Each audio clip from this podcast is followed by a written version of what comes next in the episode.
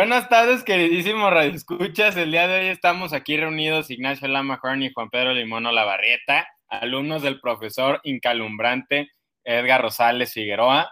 Este, el día de hoy el profe nos pidió que le hiciéramos un podcast, lo cual nos llamó la atención muy poco, pero aquí estamos reunidos.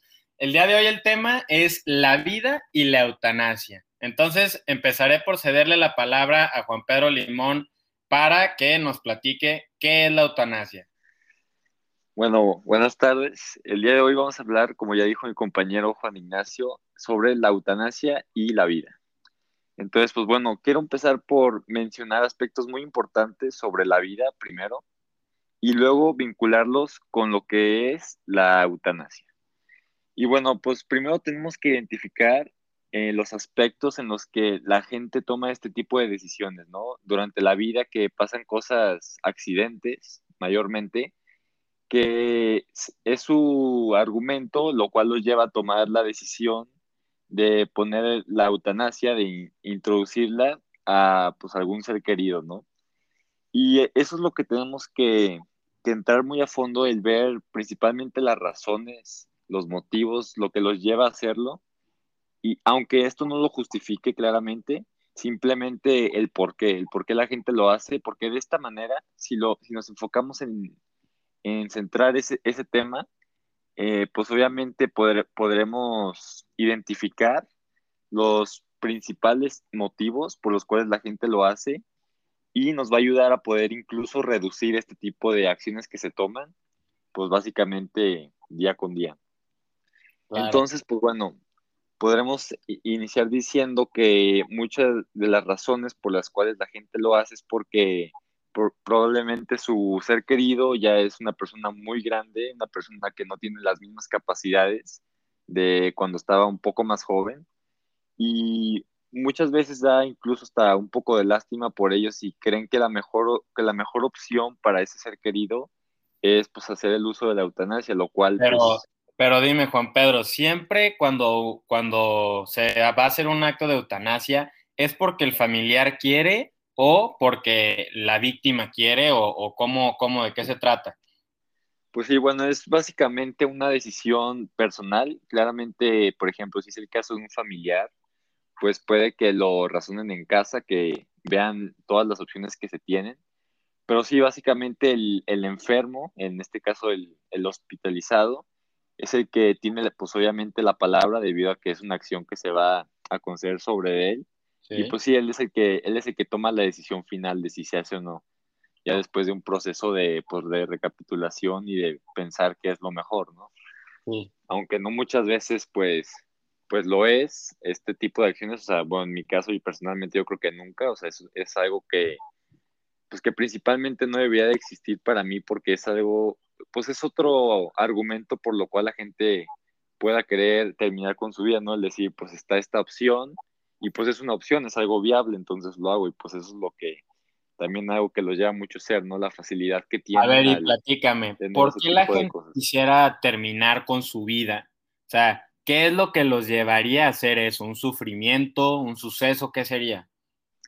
Pues sí, bueno, mayormente pues el estar hospitalizado es básicamente debido a un accidente que pasó o algo que naturalmente tu cuerpo, exacto, algún suceso, y o que pasó algo que tu cuerpo ya no soporta, entonces estás hospitalizado y pues lo que los conlleva hacerlo es básicamente el, sufrimiento, ¿no? El que ya no, ya no aguantar o la desesperación, inclusive, y eso es lo que principalmente los conlleva, no, no se usa normalmente para gente que simplemente por cualquier motivo que haya ocurrido durante su vida lo quiera hacer, ¿no? Simplemente es más bien algo como un sufrimiento, vaya.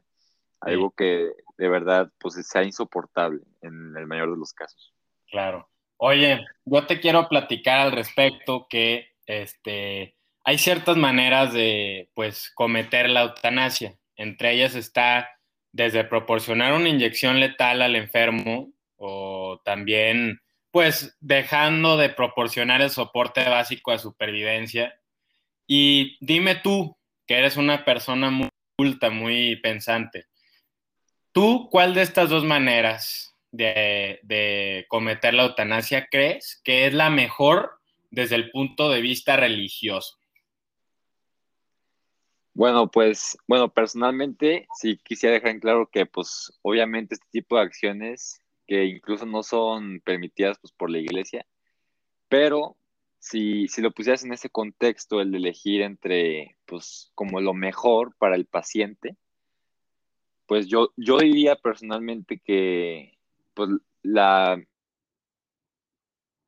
Sí, pues, mediante una inyección, ¿no? Porque, pues, que pues, es diferente de procesar, es más bien algo que más duradero, pues, el, como el desarrollo de todo eso.